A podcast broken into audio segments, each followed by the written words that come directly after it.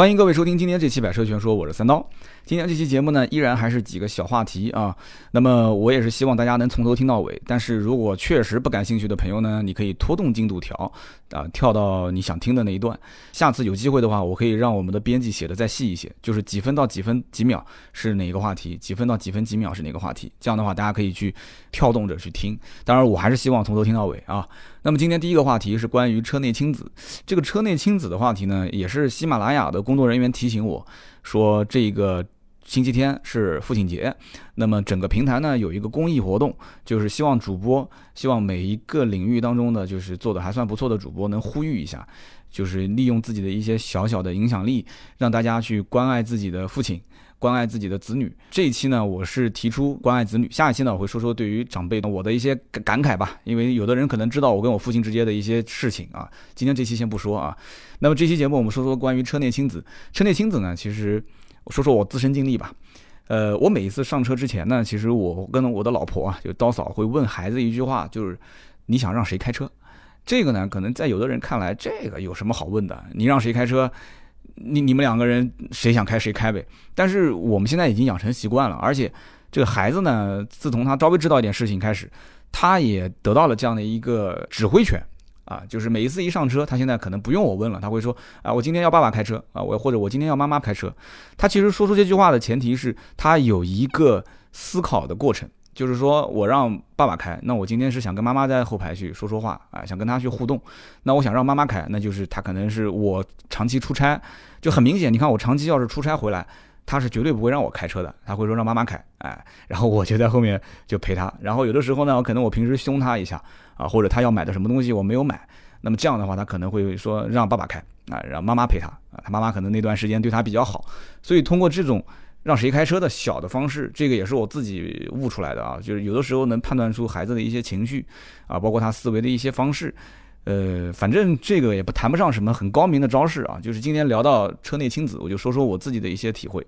那么在车上呢，我们家这熊孩子呢也干了一些坏事啊，比方说有一期节目我说我们家这个车没电。这车没电是什么原因呢？就熊孩子在后面去开那个车灯，然后大白天的那个车灯灯泡又不是特别的亮，啊，老婆下车没仔细看，也不能怪我们家老婆啊，所以这熊孩子开灯，结果呢导致我的电瓶一周之内连续两次没有电。那么我批评教育了几次，到目前为止还算好，但我不知道他长不长记性啊，就是将来如果他再不长记性，看来就得要啊就得要这个棍棒。底下出 出听话的孩子啊，我得跟他好好谈谈了啊，但我肯定不会打，肯定不会打。那么上车之后呢，孩子有一些坏习惯，比方说，呃，他喜欢车里面吃东西啊，跑长途出去玩的时候，他就是哭啊闹啊，就一定要吃水果。我们家孩子特别喜欢吃水果，那么同时呢，喜欢把脚踩在前面的座椅的背上。呃，我曾经警告过他，我说，但这也怪我啊，就这也这个我们不推荐啊，不推荐。我说你妈妈的那个车啊。你要如果实在忍不住想踩，你可以踩，但是我这车你是不可以踩的。你知道我那是奔驰是吧？我说我这车你不可以踩。但是后来我发现这个教育方式是不对的啊！这什么叫做你妈妈的那个车能踩，这个车不能踩？就所以他妈妈的那个车，现在我们也是严严厉的批评教育他，是不可以踩啊！如果一定要是想脚敲在前面的座椅背上，那你就把鞋给我脱了啊！把鞋给我脱了。所以现在这个习惯也算逐渐的纠正过来了。所以坏习惯的养成，我觉得想改变也是很难，也是改了很长很长时间。我记得他是因为很小很小的时候，哎，他妈也是惯着他，然后呢，就是反正坐在儿童座椅上面，他就喜欢用脚去够前面的这个这个椅子。但是我想了一下，他妈妈也没有这种习惯，我也没有这种坏习惯。我坐在后排从来不会说把脚翘在前面，他妈妈也从来不会说把鞋脱了去踩到前面的座椅背上。所以这孩子跟谁学的，我还真的不知道。嗯。我们家邻居也没这坏习惯，所以我在想，这个这个车内亲子，关键还是言传身教。所以这些事情呢，我觉得从自身要做起，然后呢，我在后排跟他去互动，然后呢，跟他去讲哪些事情能做，哪些不能做啊。能做的我就不说了，不能做的，其实我很担心的，因为现在都是一家一个嘛。我最担心的是什么？就比方说他去开车门，所以儿童座椅肯定是安排在主驾驶的后方啊，主驾驶的后方安排在主驾驶后方呢，他左边的这个车门可以用这个用这个就是。安全锁就是里面是打不开的，你只能从从外面开。儿童锁你可以把它给锁上，但是有个问题是什么呢？就是大家知道这孩子啊，如果你把儿童座椅放在主驾驶的后方，车上如果只有我在开车的话，他看不见我，他会哭而且他看不见我，他会一直的就就就是各种方式去去去去互动你啊，去去找你聊天啊或者怎样，就还是大一点的孩子，小孩子肯定是会哭，所以很多的一些父母喜欢把儿童座椅放在副驾驶的后面，这样的话开车的时候呢，呃，你可以回头就看到。就停车停稳，你可以回头看。那么孩子呢，可以一直注视着自己的父母，他会有一种安全感。但是你要是放在副驾驶的后面的话，那就很麻烦。就每一次上下车，呃，你得要从，因为你上车你不可能从左边上，你你后排肯定是从右边上，所以你要你要钻到左边去。下车也很麻烦，上车也很麻烦，放东西也很麻烦，而且你下车如果从左边下车是很危险的，你肯定是从右边下车。所以呢，这个呢，我觉得有有机会啊，关于儿童座椅的选购、儿童座椅的使用，我的一些心得可以跟大家去分析一下。今天这一期呢，关于车内亲子，我们还是说说就是这方面的话题点。那么车内呢，我个人觉得它是一个很封闭的环境，我比较喜欢自驾游，但是我自驾游的时间一般都很短，而且周期都不是很长，因为自驾游开车很辛苦。这个刀嫂也不愿意开，我也不愿意开。我呢，只要是下午的时间点开车，基本上百分之百是犯困啊。我虽然中午不怎么睡觉，但是我下午开车肯定困。所以呢，我只要一困，我肯定是要到服务区去睡觉。我不会是坚持开车的，我从来不会干这种说疲劳驾驶的事情。我只要是困了，立马我就找下一个服务区，找到之后立马我就到服务区去，就好好的睡一觉啊。两个人的话就换着睡。啊，肯定是不能把车窗锁起来睡啊。那么在车里面呢，我跟孩子，或者说是呃刀嫂跟孩子之间，我们喜欢互动啊。互动主要就是聊天、讲故事、唱歌、跳舞。哎，孩子一蹦一跳的，然后就折腾一段时间之后呢，他自己也就会睡了，因为车上的环境很舒服。呃，不管是去玩的路上还是回来的路上，如果前一天晚上觉没睡好，去的路上肯定睡；如果是回来的路上，基本上根据我的判断，在景区啊玩那么一段时间，下午在一个小长途。开个一个小时、两个小时，那基本百分之九十以上是肯定会睡啊，肯定会睡。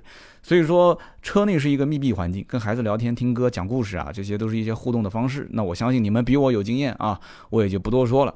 车内亲子呢，说了也六七分钟时间，我个人觉得啊，反正车内亲子更多的还是不要刻意，还是一个培养他一个好的习惯，二一个呢，就是有什么新鲜的事情，他幼儿园有什么好玩的事情，大家互相互动互动，聊聊天就可以了啊，还是以一个很平和的心态去做。第一个话题说完，我们继续讲下一个。下一个呢是关于这个油耗作弊。那我一说，可能很多人就知道我要说的是什么了。呃，具体是哪一个车评人干了一件什么事情呢？大家知道了就知道，不知道的话，你直接上我微博啊，我微博上评论底下都会有人去讲啊。微博上我调侃了一下，我说我的奔驰 C，那你要这么说，我奔驰 C 也油耗作弊啊？为什么呢？因为我奔驰 C 上面只有就是瞬时油耗只有二十升上限，什么意思呢？也就是说，我的那个奔驰 C 上面是一个。就像一个温度计一样的一个一个横横着的一个柱形的一个一个一个这种进度条，我每一次如果是油门稍微稍微踩深一点，那么这一个进度条它会有波动啊，有实时的波动，它会告诉我瞬时油耗是多少。所以呢，这个瞬时油耗啊，它一直在跳动，我也不会特别仔细的去判断它是准还是不准。那么如果说我要是原地怠速不开发动机启停这个功能的话，那我的这个。油耗的这个瞬时啊，就是现在瞬时的油耗一直会是满格，是二十的状态。那么二十升每小时，按照我个人理解，就是你既然现在是满格，那一定是不止。那你如果是不止，那你到底是二十一、二十二、二十三，还是三十，还是二十六，还是二十七？这个就不好说了，对吧？所以呢，我说你是隐瞒了我的知情权，但是很多人知道我是开玩笑的啊，我这微博发出去就是调侃。所以呢，这个关于。整个的车辆的油耗到底怎么计算？瞬时油耗也好，平均油耗也好，它到底为什么有的车子感觉就是不准确呢？这件事情，我觉得节目当中我们可以去聊一聊啊。至于那个什么车作弊不作弊这件事情，我一点都不关心啊。研究这个车辆的整个的一个发动机的原理啊，包括构造的工程师，在我们的听友当中有好几个，我跟他们去交流。而且不止一个人去交流，得到了一个相对比较准确的信息。我跟大家大概解释一下啊，因为我不是工科出身，我还专门为了这段话去反复听了他们很多段的这个录音之后，最后得出这个结论，就是一个车上的整个的油耗，它的数值是怎么得出的呢？它是先由发动机的控制器，也就是 ECU 啊，很多人应该听过，ECU 就相当于你们家电脑的那个 CPU，一个大脑啊，先发动机的控制器 ECU 会去。测量到每一次的喷油脉宽，啊，喷油嘴、喷油脉宽，这个很容易理解吧？因为你要测油耗，肯定你要知道它的整个的耗油量是多少，所以它会先用 ECU 去检测每一次的喷油脉宽，然后测到这个信号之后，传递给 CAN bus 总线，啊，有人可能又听不太懂了，我再解释一下，我说慢一点啊。我当年在奥迪当销售的时候，我曾经接到过培训。第一次我接触 CAN BUS、LIN BUS 这个高端总线、低端总线，当时在奥迪的时候培训，呃，有专门的老师是这么解释的，说这个 CAN BUS 总线你们理解成就是高速公路啊，然后 LIN BUS 总线你们把它理解成就是国道或者是省道或者是县道，就是车的速度会开的相对慢一些。呃，CAN BUS、LIN BUS 说说白了就是成本上高低是确实是不一样，然后。Linbus 因为速度比较慢啊，就是里面传输数据的速度比较慢，所以一般它不会用于一些呃安全性的车上的控制系统的传递信息啊。你大家知道 ESP 啊这种车身的主动安全，它肯定是需要通过 CAN BUS 这样非常快的速度去做反应的这样的一套总线去通信。那么低端总线呢，一般都是比方说车内的车灯啊，啊，比方说车内的座椅的控制啊，车窗的控制啊，这就 Linbus。但是现在其实有很多车啊已经不用了。啊，因为现在整个车制造成本越来越低，所以有的车是整个全车都是用 CAN BUS，就是一个非常高速率的一个总线，这样的一个总线。所以 CAN BUS、LIN BUS，包括以前还有的车用的是 WAN BUS，V A N WAN BUS，就是怎么说呢？就是这是一个当年那个时代过渡期这样的一个过程，以后肯定会有比 CAN BUS 更快的一个通信的一个方式。那么我们就说到了，刚刚讲到就是先通过行车电脑 ECU 去测量每一次的喷油脉宽。得到信号之后，给这个 CAN BUS，CAN BUS 总线传递给谁？传递给组合仪表控制器啊，组合仪表控制器。然后它按照一个相同的时间轴去抓取轮速信号，轮速信号。你如果没有轮速信号的话，你的车的公里数是不会动的啊。就像你这个打个出租车，出租车怎么算钱？它就是靠轮速，就不停的往前开，往前开，哎，多少多少公里。然后你就开始要付多少钱，就这么简单。所以它通过抓取轮速信号，然后把这些数值做一个相应的处理，很容易理解，而且也不是什么特别复杂的一个一个原理。那么这个里面它是这样的，它是喷油量一定的情况下啊，喷油量一定的情况下，在同一个时间内算出行驶里程，这样的话就可以测出它的一个瞬时油耗啊，然后累计去开的话，就可以测出它的一个百公里的油耗，很容易理解吧？啊，所以这不是一个很复杂的一个技术。但是呢，就某视频里面就说造假，我觉得长城造那么多年车也不至于那么傻。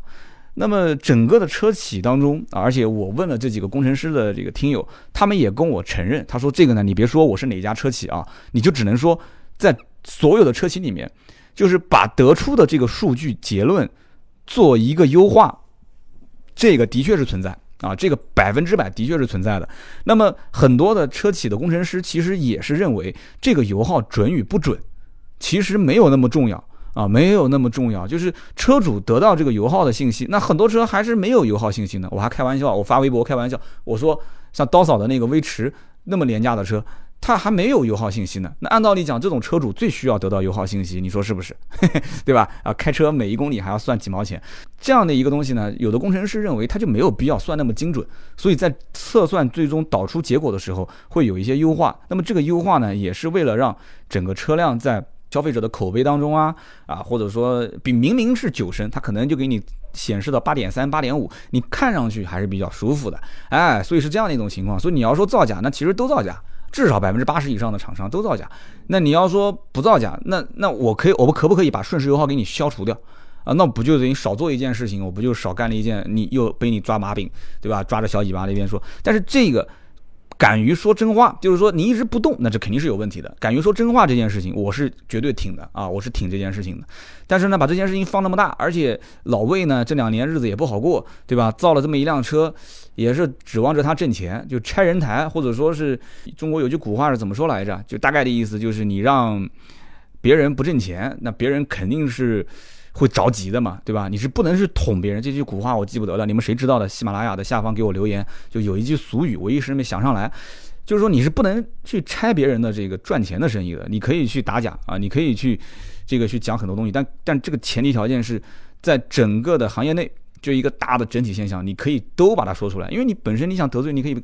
你既然已经得罪这一个品牌了，你可以把所有品牌都得罪嘛，对不对？你可以说都是这样，而且你可以直接去炮轰工信部嘛，对不对？工信部的油耗那个黄颜色的贴纸，那早就有人提出有问题了，对不对？那那对吧？那啪一个大众车贴上去，那工信部的黄颜色的贴纸说六点五升啊，一个大众的车说六点五升，对吧？奥迪的车贴上去说八升啊，或者六升或者五升，你觉得信吗？反正我是不信。我第一次看见那个贴纸的时候，我当时真的我差点没吐血，因为当时那个应该是二零一零年前后实行的。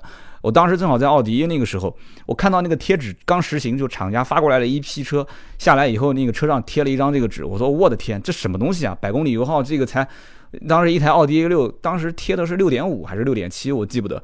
我说这哪个车主能开到这个油耗？我明天把车送给他，真的很夸张的，非常夸张。但是这个是什么原因也很容易理解，工信部的油耗其实说白了，它只是一个间接测量方法。啊，就说白，它不是直接测量，什么意思呢？直接测量就是你把车开出去，你就正常模拟一个老百姓真实的油耗。你在上海，你就正常按照上海上下班，早高峰晚高峰，然后平时再开点这个郊郊区的路线，对吧？然后你一辆车，你可以测算，就是。买这个车的车型，大多数人是以什么样的形式去开？主力的销售的城市是一线还是二线？你测出一个油耗放出来之后，那几几乎是不能看，不忍直视。我跟你说，很多车都不忍直视。但是呢，它不是这么测，它是间接测量，直接就是在机器上面，就是在实验台上面，整车就放在实验台上面，它是模拟车辆的这个道路行驶。它其实用的是一种就是欧洲的循环这个驾驶法啊，欧洲循环驾驶法也是非常老的，非常非常老，也是二两千年前后吧，应该两千年前后的一种一种方式。它就是百。百分之三十市区，百分之七十郊区，而且这个市区和郊区也仅仅就是怎么样去测呢？就是一个完整的测试，它是这样的，它是一千一百八十秒，这是一个恒定的时间段。然后呢，一千一百八十秒干嘛呢？它有一个四个市区工况小循环和一个郊区工况。组成，那么这个市区工况呢是七百八十秒，最高时速五十公里，也就是说模拟你是一个比较缓慢的拥堵时间段在开。然后郊区工况呢是四百秒，加在一起是一千一百八十秒。郊区工况呢就是一百二十公里巡航啊。然后堵车的情况呢也不是说五十公里踩踩停停，它是最高时速五十公里的情况下去开七百八十秒，总共一千一百八十秒。所以说这个一百二十公里每小时，五十公里每小时，然后开一千一百八十秒，开完之后。中间汽车还会有存在什么怠速的状态，呃，减速状态、换挡状态，然后急加速，呃，然后这种情况，还有就是刚刚讲的巡航状态，这种情况下，最终给出一个结论说啊，这个车一共是三个数值，然后中间最大的那个数值就是综合综合油耗。有什么意义呢？对吧？那你也可以炮轰他。你说这种说法这个不对呀，对吧？哪天我们是不是也去炮？但是哪个要炮的话，炮完之后，我估计你节目从此以后就没有了啊！你敢炮轰工信部？你这是开玩笑？你敢炮轰工信部啊？这是。我们继续往下聊。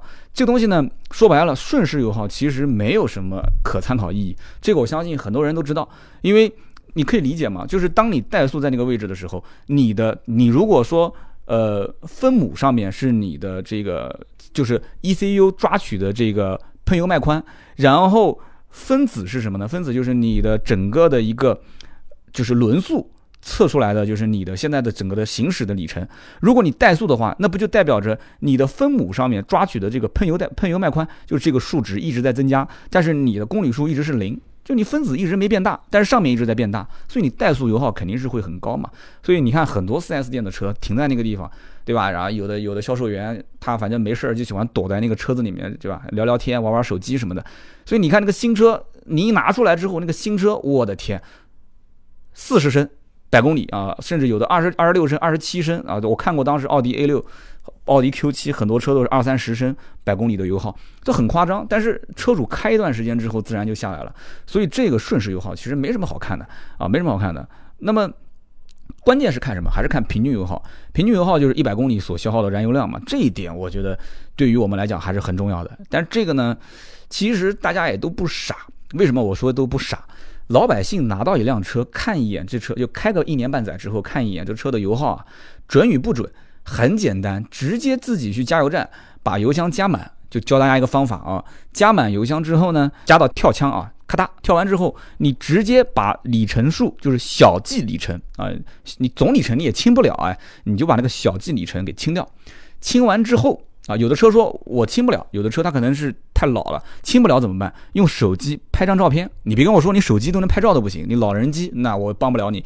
就你手机对着里程数。拍张照片，然后呢，你就一直开啊，你开个五十公里、一百公里，开完之后，你回到加油站，啊，加油之前再拍一张照片，就把这个车辆的总里程啊，就这一次小计的总里程记下来。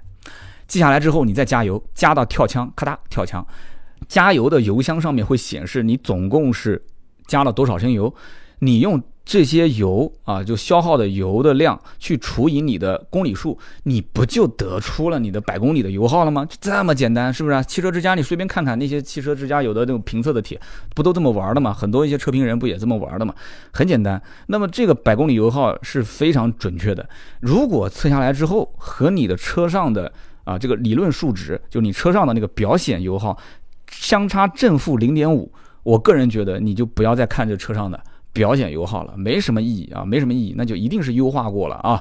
那么大多数人，我相信我身边啊，开车的现在基本上也只是毛估估啊，毛估一下自己的车的油耗是多少，可能一公里六毛钱、八毛钱，大概就是估一下。没有人说真的天天去看自己的公里数，然后每一公里花多少钱。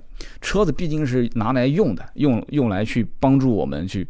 呃，去改善我们的生活，所以呢，你天天较真这个事情就有点太那个了，感觉很不爽。反正说白了，就是车用油耗计量这种东西啊，其实跟家里面的什么水表啊，啊是很相似的，包括电表，它就是一个精度问题啊，还是算法问题。讲到这个测量方法，其实我一直想给加油站提个建议，其实加油站想要去赚这个钱啊，但是中石化、中石油可能不差钱，完全可以在加油站的这个柱子上面放一个二维码。这个二维码是什么意思呢？就是你扫一下啊，扫完之后呢，你绑定一下自己的车牌号，呃，绑定一下车牌号，把你的公里数输进去，然后你每一次加完油啊，它会自动把这个数据更新到你的绑定的这个账号里面，然后你加了多少钱，加了多少升，哪一天加的，它都会绑定进来，然后你只要填一下公里数就可以了。就比方说，我这次加油是呃一万五千七百公里，哎，它就会把上一次你加油的时间也锁定好。对吧？包括刚刚我前面讲的，我说加油的时候，你加满一箱油，一直加到跳枪，你最好第二次加油的时候和第一次加油也是同一个加油站的同一杆油枪，这个也我觉得比较关键，因为有的加油站，嗯，你懂的，还是有一些猫腻的啊。所以呢，同一个加油站同一把油枪，这样的话测出来是相对是比较精准。所以我刚刚讲，我说给加油站提个建议啊，扫个二维码。加满油，所以你将来你这么玩的话，别的车主为了扫这个二维码，让这个油耗测量更精准，他会一直保持油箱加满的状态，对吧？而且他如果第二次不在你这里加，他去别的地方加，他也测不出自己的车油耗到底准不准，所以他可能还会再回到你这里再加，再再把车子油油加满。所以就提个小的这个建议啊，但是这个呢，我觉得只是好玩啊，不一定能提升你多少的这个到电量。好，说下面一个话题，我估计很多人也是在等着说这个话题啊。呃，Top Gear 的前一任主持人，现在是叫伟大的旅行，就是哈德曼，这个小鼹鼠啊，哈德曼，理查德·哈德曼兄弟呢，前几天撞车了。那么撞的就是什么车呢？这个车叫 Remac，Remac 这个车我曾经在节目里面啊也做过介绍，一个电动超跑。然后呢，这哥们儿呢。怎么说呢？他也不是第一个说把这个 Remac 搬上视频的，最早是土豪哥啊去试这个 Remac，然后呢，当时是用土豪哥的918 Spider，然后跟 Remac 两个车单挑，单挑加速啊，直线加速，结果呢被这个 Remac 给干掉了啊。Remac 应该讲也是当时这一战成名啊，之前可能也就是小圈子的人知道这个 Remac，那么包括国外，我估计也只是小圈子。那么现在的话，大家都知道了哦，克罗地亚的超跑。我在介绍 Remac 的时候，我不敢说是所有的圈内。呃，音频、视频也好，最早介绍的，但是我应该讲介绍还算是比较早。为什么？我曾经有一期节目，就是请到一个叫毛总啊和一个张总，我们那期节目的标题应该是中国第一辆特斯拉，真的是全中国第一辆特斯拉。因为当年特斯拉在中国还没有这个经销商，这两个哥们儿是从美国直接把当年是由莲花代工的莲花代工的电动特斯拉给直接买回来，买了两台放到了南京。啊，当年在南京还很多报纸会报道这个车，理查德·哈德曼这哥们儿呢，就小鼹鼠呢，就是开着这个 Remac 冲出了一个弯道啊，在一个弯道地方冲出去之后，直接就翻车，然后就起火爆炸。这哥们儿呢也是挺幸运的啊，这个这个直升飞机直接把他送到医院，然后呢目前没有什么大碍，只是一个膝盖的一个骨折。那么这个叫哈曼德的哥们儿呢，其实也不是第一次出这么严重的车祸了啊。他之前是二零零六年，当时开了一辆是配了劳斯莱斯喷射引擎的跑车，啊，这哥们儿直接当时在这个应该是一个大的一个直道，那个应该是个空军的一个飞机用的跑道上面。冲出去，然后车子应该是开爆胎了，人家就说是火箭车嘛，火箭车开爆胎，靠爆胎之后直接朝右边就冲离跑道，然后就车子整个就像那个 F1 赛车出车祸一样的连续翻滚，然后起火，就是反正就感觉车子已经撞散了，人就不知道怎么样了，还不错。最后发现哥们儿没事儿啊，哥们儿没事，因为他们穿的都是防火服，头上都戴头盔，基本上没什么问题啊。然后出来之后呢？也是休了好长好长时间的假啊，这哥们儿，零六年，今年是二零一七年，那前后的话，怪那也十一年的时间啊，这这这么凶猛的驾驶方式，也差不多该撞了啊。所以这哥们儿呢，真的是用生命在试车。我也发了一条微博，我说国外车评人是用生命试车，国内的车评人，然后一个下划线啊，你们自己去填空啊。喜马拉雅节目下方你也可以填空。那么，呃。Top Gear 呢是一个非常不错的节目，然后讲到这三个人，一个小鼹鼠，一个这个龟速船长，还有一个这个 James Clarkson，就是这个大猩猩。我个人也特别喜欢，但是我说实话，好长时间没看他们的节目了，因为他们的节目是偏娱乐化，但是中间肯定有很多很专业的东西，而且各种非常毒辣的评论。但是呢，从这个节目当中，你说想去，呃，学到一点东西，能用在我们现在的工作上，就是我把这件事情当成兴趣，也当成是工作啊，还是比较难的。因为为什么？他们试的很多车国内没有，他们的很多的一种调侃的方式和调侃的行为，在我们现在的环境里面其实也不适合。首先，这种幽默的形式，很多人不理解。他有很多调侃是跟政治有关，跟当地的一些时事动态有关。你看他的那个 T G 的底下的中文字幕翻译，他很多翻译要就他只说了一句话，但底下有很长的一段解释，就他这是在调侃什么什么什么事件，就是你根本没办法去理解。所以在中国，你如果我要是调侃一个什么事件，那可能这一期视频或者音频直接就被闭屏掉了，你懂的啊，你懂的。所以这样的话，就是就风格，你什么叫犀利啊？现在只能怎么办呢？只能去找找着厂商的一些小辫子去骂，对吧？你因为你不能去谈一些社会热点事件或者政治事件，热点事件的话，你也不能是跟政治有关，或者说，对吧？也不能也太那个了，就是主流价值观的问题。中国人讲究一个主流价值观的问题，然后呢？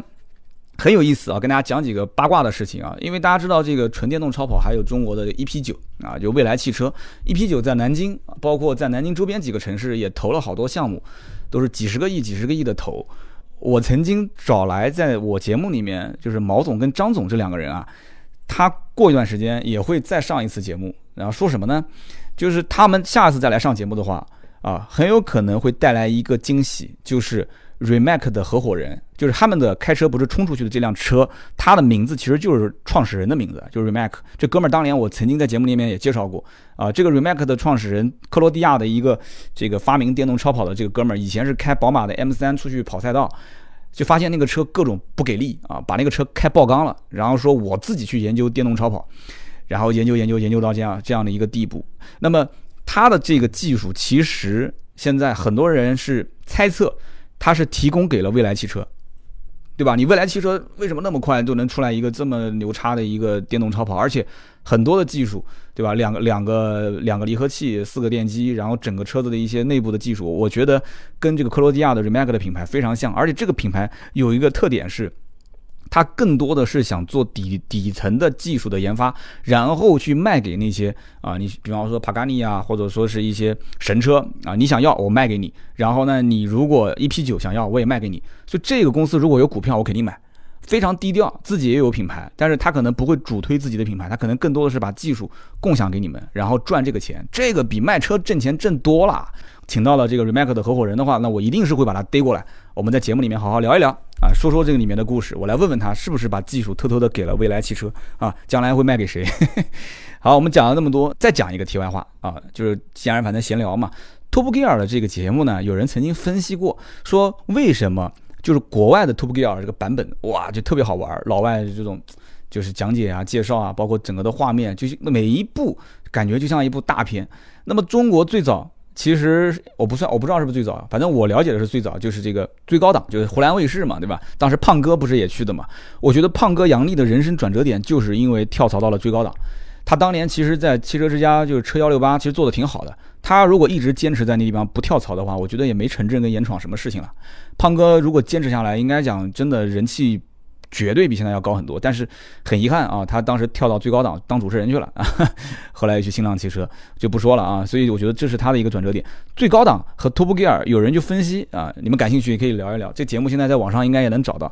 就是说 Top Gear 呢是属于语言很幽默，也不是很很俗气的那种幽默，然后呢最高档是属于语言很生硬，然后主持人当时应该是请了黄真，我记得印象中黄真跟他。是不是搞混了？反正语言生硬、背台词，然后各方面那种幽默感都不合，就是不合大家的胃口。然后专业素养也不是特别强。然后主持人和嘉宾的互动，包括跟这种观众的互动，也不是特别强。我倒觉得，其实最关键的一点是什么？最关键的一点是，就是赞助。就是 BBC 其实是不需要赞助的，包括现在是亚马逊，就是伟大的旅行背后是大金主亚马逊，超级有钱，他不需要赞助，可以完全依靠主持人的这种，就是把它纯粹打造成一档娱乐节目，对吧？就就靠就是前面的广告、后面的广告，还有一些衍生产品去做就 OK 了，包括主持人本身就是明星啊，出去，所以说。这个这个整个从选景场地，包括整个制作团队啊，人家是好莱坞的水准加后期的剪辑，然后整个电影的这种效果，还有一些音乐的搭配，还有这种整个内容的搭配的，就是它整个各个板块的专业性，还有娱乐性，还有互动性都不行，都不行。而且你就是照搬照踩也不行。我记得当年，你像那个就是那个歌手选秀《中国好声音》，当时不是说买别人剧本。他不是说你买个名字啊，是整个的导演团队全部过来，每一个灯在什么位置打到什么点，然后主持人的位置角度，什么环节几分多少秒，然后哪个人什么上场，整个的每一个选手按照什么标准选，它是一套就是就像生产一样东西，按照每一个规格、每一个标准去生产一模一样的。包括买那些韩国的节目复刻过来，它都是为了保证这个品牌不会在全球各地去复制，因为 Top Gear 有很多国家都有，对吧？有有英国也有，就当地就是英国的嘛，有有美国版的，还有韩国版的，所以它一定是要复刻，完全复刻，就每一个机位、每一个导演、每一个编队，它这里面都得有，所以说很有意思啊，很有意思。这个里面感兴趣的就就听。一听，不感兴趣的就算了，因为我也是希望中国能出一个非常好玩的这个汽车类的节目，但是很遗憾，后来。Top Gear 又被这个东方卫视当时拿过去做，反正到现在也没什么声音了。据说是投资人还是那个执行方有一个老总，不是不是后来跳楼了嘛？好像是因为这个资金的问题跳楼了。所以说很遗憾，在中国一直没有一个汽车传播汽车文化或者说是娱乐类的汽车的这种很正式的，呃很有威望的，甚至在全球很有威望的节目。虽然说车评人很多。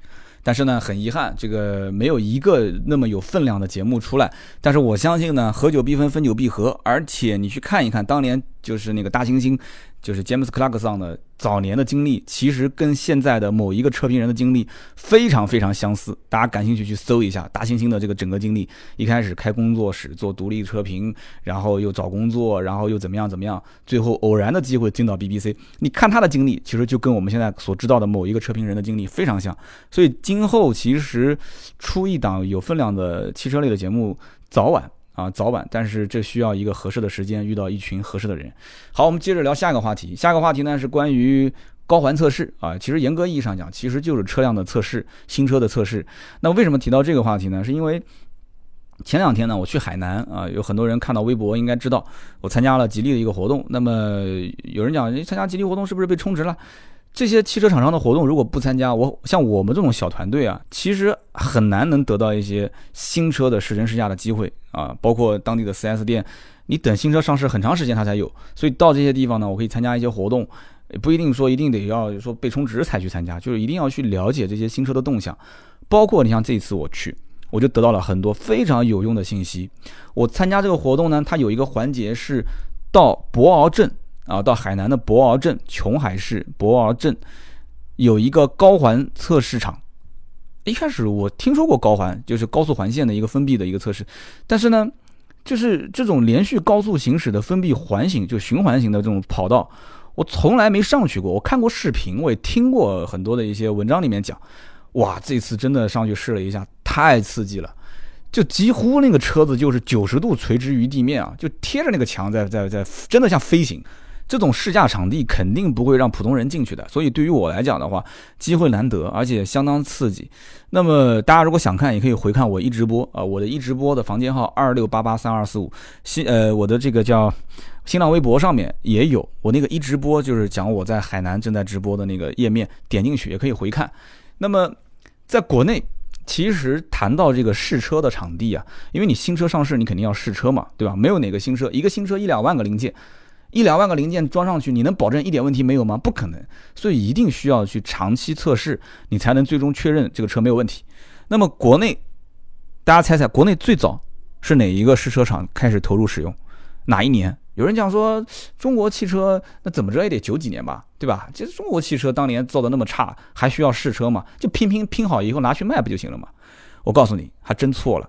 最早的就是我这次试的这个海南的博鳌镇的这个试车场，八七年就开始投入使用了。那么第二早的就是相反，相反九二年，对吧？然后后面就是北京、上海，包括安徽的定远也有。啊，安徽的定远也有试车场。比亚迪呢，后来是在二零零九年自己有钱，自己就建了一个在深圳。那么上海大众呢，是二零零二年在上海就自己就建了一个，就是上海大众我自己建一个自己用。所以说这个试车场对于汽车品牌来讲的话，非常非常重要，非常关键。而且很多试车场，像老外的很多试车场，它其实它不是建在那些什么主城区啊，甚至都不是郊区，它都是建在那些荒无人烟的地方。啊，就哪怕不是荒无人烟，至少也得是附近这个森林非常的这个这个茂密，就是反正就是各种隐蔽的条件要非常好。所以你像通用的叫米尔福德试车场，福特的密西根州有个试车场。包括像通用跟福特在美国或者在加拿大，它都有都有试车场，有很多试车场，两三个、三四个就已经算多了。你说啊，就就两三个试车场，你别闹啊！一个试车场的面积有多大啊？一个试车场面积能达到七八百个足球场，甚至两三千个足球场那么大。有人讲三刀你有点夸张了，一点不夸张。你网上去搜一个帖子，叫“揭秘十大世界什么试车场”，反正大概就这几个字，你搜一下。你可以看得到，而且都没有什么试车场里面的这种细节图，都只有卫星图，而且卫星图都是很模糊的。你开玩笑，这种试车场有的都是跟军用的这个都是就军方的一些实验场地都是共用的，对吧？所以他怎么可能给你进去拍呢？所以这个试车场，我觉得对于汽车厂商来讲非常非常关键啊！就哪怕你把以前的可能有的废旧的机场拿过来用也可以啊，也可以。那么。除了这些以外啊，法国、韩国、日本，包括德国，德国大众有一个叫德语发音不标准啊，什么 listen 是吧？listen，l e s s i o n，listen 这样的一个试车场。前面我们说到 Top Gear，Top Gear 的当年这个 James May，就是穿个大花衬衫的那个龟速船长 May，当年去测布加迪威航四百一十七点三公里每小时，就是在这个德国大众的这个试车场，它有一个九公里的大跑道，大直直跑道，直的啊。大直线，把这个威航开到了四百一十七点三公里。虽然有人讲那个轮胎都支撑不了几秒钟，但是即使支撑不了几秒钟，你最起码你也得找到一条九十九公里到十公里长的大直线，你才能跑到这种速度。要不然的话，你一脚油门就到头了啊！所以说，这个很羡慕这些人能在这些地方去试啊，很爽。那么。关于这个高环试车啊，我当时在现场确实很刺激。然后我跟工程师也聊了很多，我得到了很多有用的信息。首先，这个高环测试啊，工程师非常辛苦。我呢就是上去绕了大概三圈，它是根据你每一次在环形的这个就贴着墙面的高度不同。我说的比较业余啊，就可能有汽车工程师专家听到我讲，你别笑话啊。就是它那个墙面上，因为高环测试就像在墙上在在环形在绕，它会在地上写八十。一百二、一百五，那很容易理解，就是说你在这个位置环形跑的话，那你的时速不能低于八十公里每小时。那么你在中间这条线跑，那你就不能低于一百二十公里每小时。你在上面这条线跑，你就不能低于一百五十公里每小时。那有人讲，那这也不是特别复杂，对不对？那我就到时候你给我一辆车，你把钥匙给我，我来开，对吧？我只要把油门踩到一百五十公里每小时，我就能上去开。我这么跟你讲，我当时在那个现场，我是这么感，我是这样的一种感受啊。真正你要如果油门踩到一百五十公里每小时，你的车子是一个几乎，你整个人是九十度，就不能讲九十度，就一百八十度平行于地面的状态的时候，你连方向都不知道该往哪里打，你信不信？你真的你连方向你头都不知道该怎么歪了，我跟你说，你方向都不知道怎么打，就那种心理上承受的压力啊，包括你你你。也会撞啊，因为你你上面你要往往方向偏一点，你就蹭到那上面了。你要是方向歪一点，你车子就直接往一百五十公里每小时的速度，你要直接往地面上去穿去穿的话，你相当于直接就栽到地上了。你就相当于一百五十公里每小时飞机直接坠坠坠毁，像什么概念？所以这个是很恐怖的一件事情。我跟工程师就聊了，工程师非常非常辛苦，在此我也是真的是，这真的是非常佩服你们，非常非常的辛苦。他们是要四个半小时。就他们正常测试是连续四个半小时去做这个高速行驶的闭合循环跑道，也就是高环测试，连续四个半小时，非常夸张的一件事情。那么同时，他跟我也讲了，他说这个呢，其实测试包括车辆底盘的一个性能，还有就是各个零部件的耐用性，对于消费者将来在使用过程当中是很有帮助的。就这个测试，这个制造高环场地，就这个测试场地要求也非常高。我当时以为我说，哎呀，我就砌几个墙不就行了嘛，对吧？这东西也不复杂。他就跟我讲，他说其实这个使用沥青混凝土还是使用水泥混凝土，这个东西都争议了很久。对吧？你用沥青混凝土的话，舒适性更好，噪音更小。但是水泥混凝土，因为现在当时可能中国很多地方一些地面铺设都是用水泥混凝土，它更符合实际环境。但是现在慢慢慢慢也都大部分都是用沥青混凝土啊。那么还有一个就是关于就是更专业了啊，但我不太懂，我只是把这个工程师口述的一些话我讲给你们听。就是高环弯道部分，因为它最核心的点就是弯道部分，它有一个叫缓和曲线，它这个缓和曲线分啊。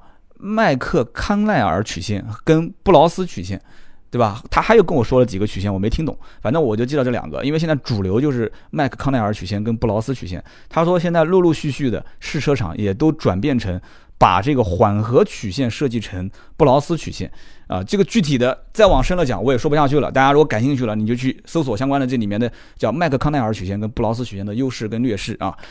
那么关于性能测试也好，可靠性测试也好，这些我觉得是每一个厂家对于车辆出厂之前一定会做的事情。所以有很多人会问说，啊，这个车是不是很不可靠啊？啊，这车是不是会有问题啊？哎，你要知道一件事情，哎，所有的车厂。它都很多都不是小厂，就算是小厂，它也会尽量是找大厂去合作，说能不能我们共享这个测试的场地。虽然有一些是不允许共享，我们独家用的，那小厂它自然也会想到其他方法去测试。所以在性能测试方面啊，顾名思义，其实就是对于车辆的什么东西去测试呢？性能测试，因为主要是性能跟耐用性、可靠性嘛。性能测试就是，比方动力性。对吧？你车子最起码动力好不好，我得要测出来。那么经济性，包括油耗啊这些，包括操控性啊，转向精准度啊，有没有虚位啊，虚位放多少啊，包括安全性，那就不用说了吧，放安全性这些东西，撞击测试啊这些，当然还有很多啊。这里面包括我们刚刚讲的舒适性，就是噪音啊、震动啊、平顺啊，就是有很多人讲的 NVH 这些东西，你要去测，因为现在人对于车辆更多的要求不是操控，是要舒服、要安静。那么最后是什么？就排放，排放是现在对于汽车的一个非常严格的要求。以前是国四，现在国五，对吧？欧洲标准也是越来越严。那么我们可以把这个稍微展开来讲一讲啊。性能测试其实一般是用直观的这个数据来表达。这个动力方面呢，这个比较直接，就是说用什么相关的千瓦啊、多少匹啊、多少牛米啊。但这些东西呢，其实厂家他会做一些文章，而且厂家的这些文章。哎，只看看而已就行了。我是强烈建议大家在买车的时候，这个数据仅仅作为参考，而不是作为最终你实际试驾最后的一个结论。就它只是一个参考值，但不是试驾完之后的一个结论。因为你看，像通用很多车，这功率啊、马力调的都非常大，但是为什么开起来感觉就不给力呢？这里面就包括很多东西啊。就这里面，它只是在抬价测试的时候测出来的一个最高性能值，它装完车之后。它具体标定之后还有多高，这个里面就需要打一个问号了。然后很多厂家宣称的最大功率和最大扭矩，其实跟实际来讲的话也是有差距的。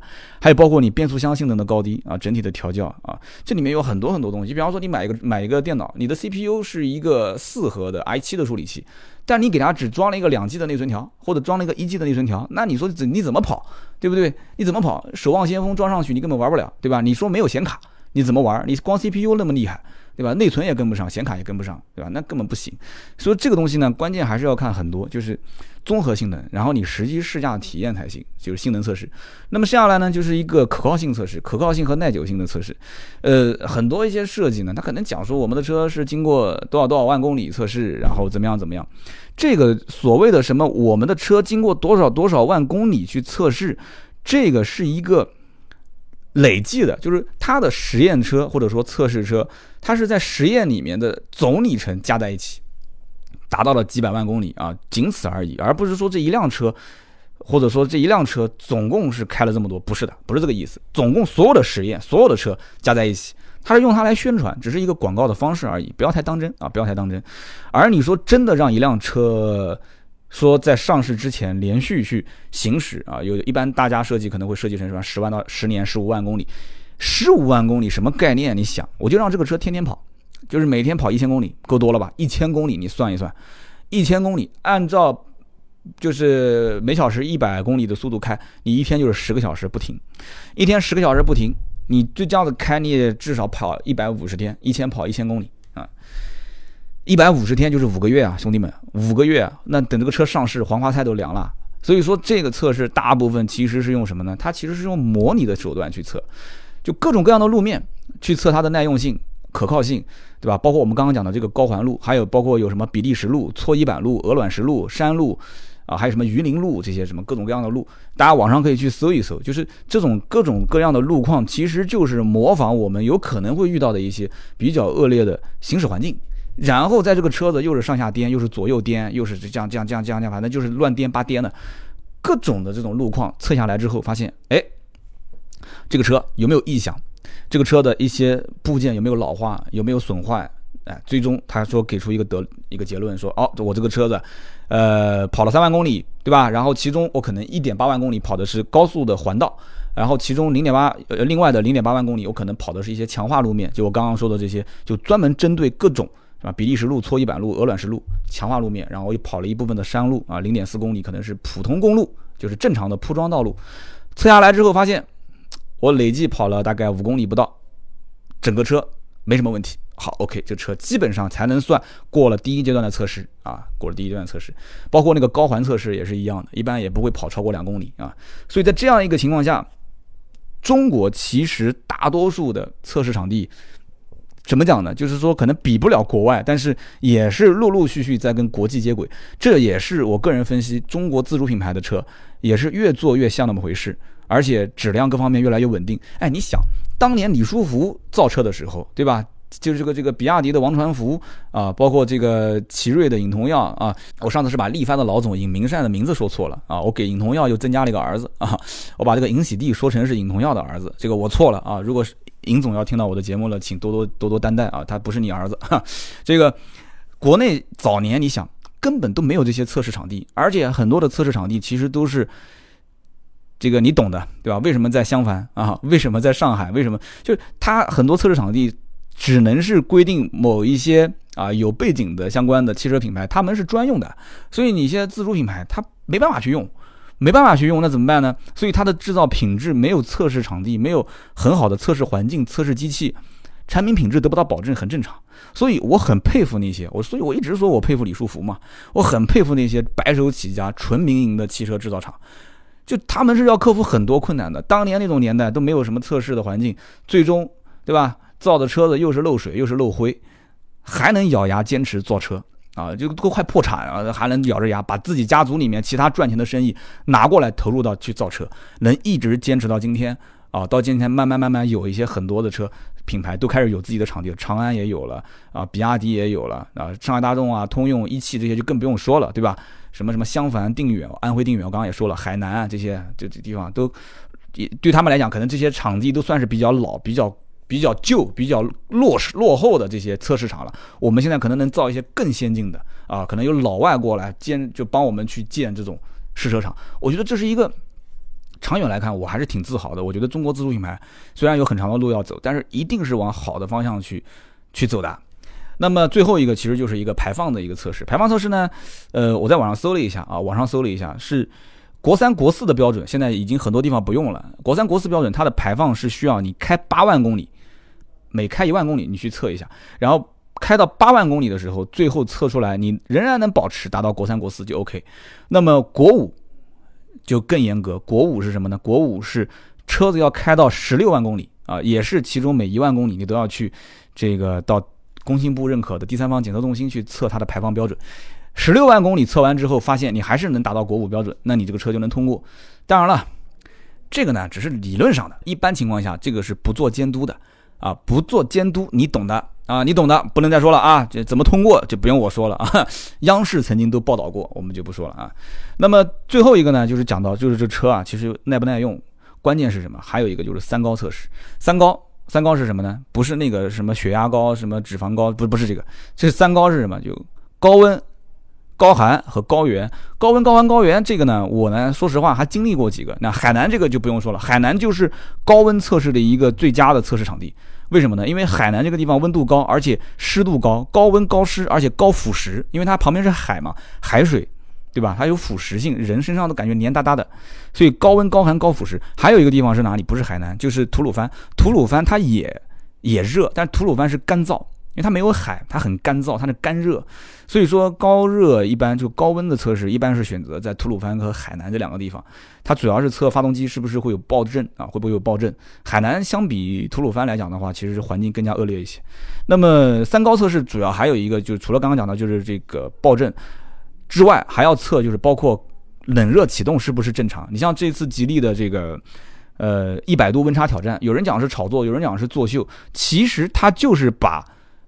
整车厂的一个测试环节拿出来给你们看，对吧？它为什么在漠河零下三十二摄氏度的情况下做了一个冷启动，然后在海南啊，就是把那个小温像一个小温箱一样的那个房间里面的温度，我手机走进去直接就关机了，就是苹果手机显示温度过高啊，温度过高直接关机了，就它是真的温度非常高的情况下，那个巧克力也化了，然后。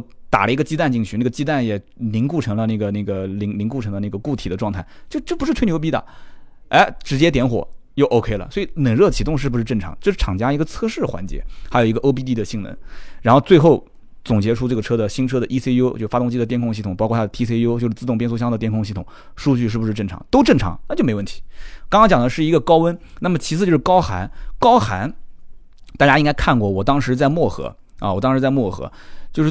漠河，我当时拍了一组这个谍照，就是车子全部给那种黑白色的小格子给给给贴上车模。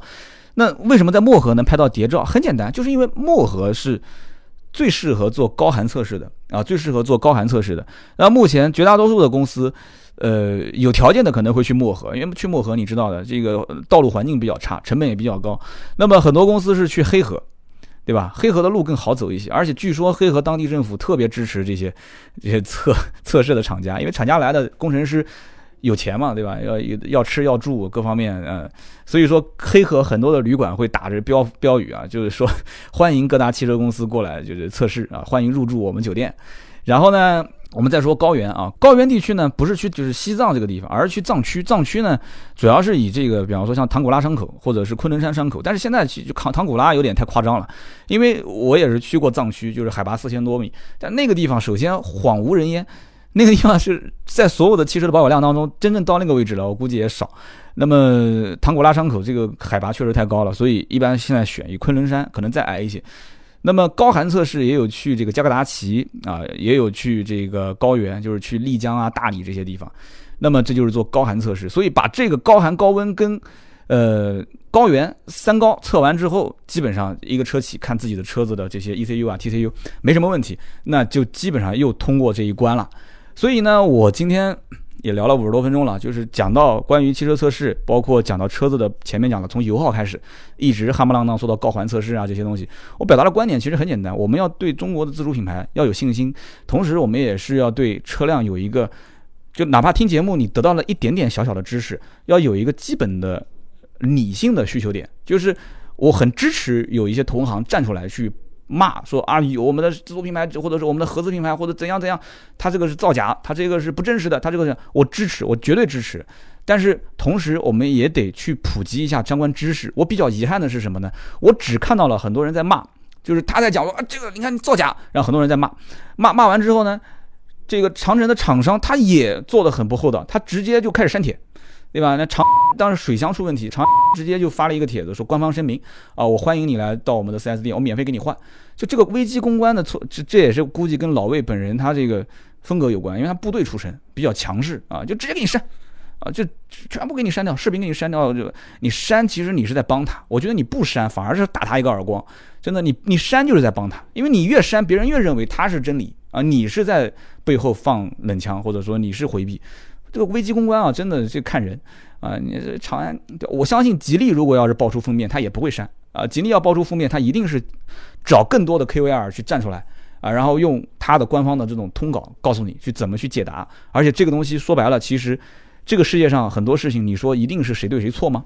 对不对？你比方说这件事情，你你去曝光没有问题，但是曝光完之后，能不能就像我今天这期节目一样，就你把这里面的原理你把它说出来？这不是我夸我自己啊，你说一下原理，老百姓。跟着后面骂完了之后，还是不知道什么原因，对不对？就知道这个公司造假，但你没说出这里面具体的一些很细节的东西，就我现在的车上是不是也造假了？所以为什么我会发那个奔驰我那个车子调侃一下？我说你看，你看，你看，你看，我那个油耗都不止二十二十升每百公里，那为什么你不给我知道真实的情况呢？我也调侃了一下，讲了那么多啊，反正怎么说呢，就零零散散的，有点乱。今天节目时间也比较长，希望大家喜欢这种形式。还是那句话，我最后问你们一下，就这种。就是多话题的形式去聊天，你们感不感兴趣？我希望看到你们真实的留言。行，今天这期节目就到这里啊！对于我的节目，点赞、评论和转发是最大的支持。那么更多的原创内容，微信、微博搜索“百车全说”。我们下期接着聊，拜拜。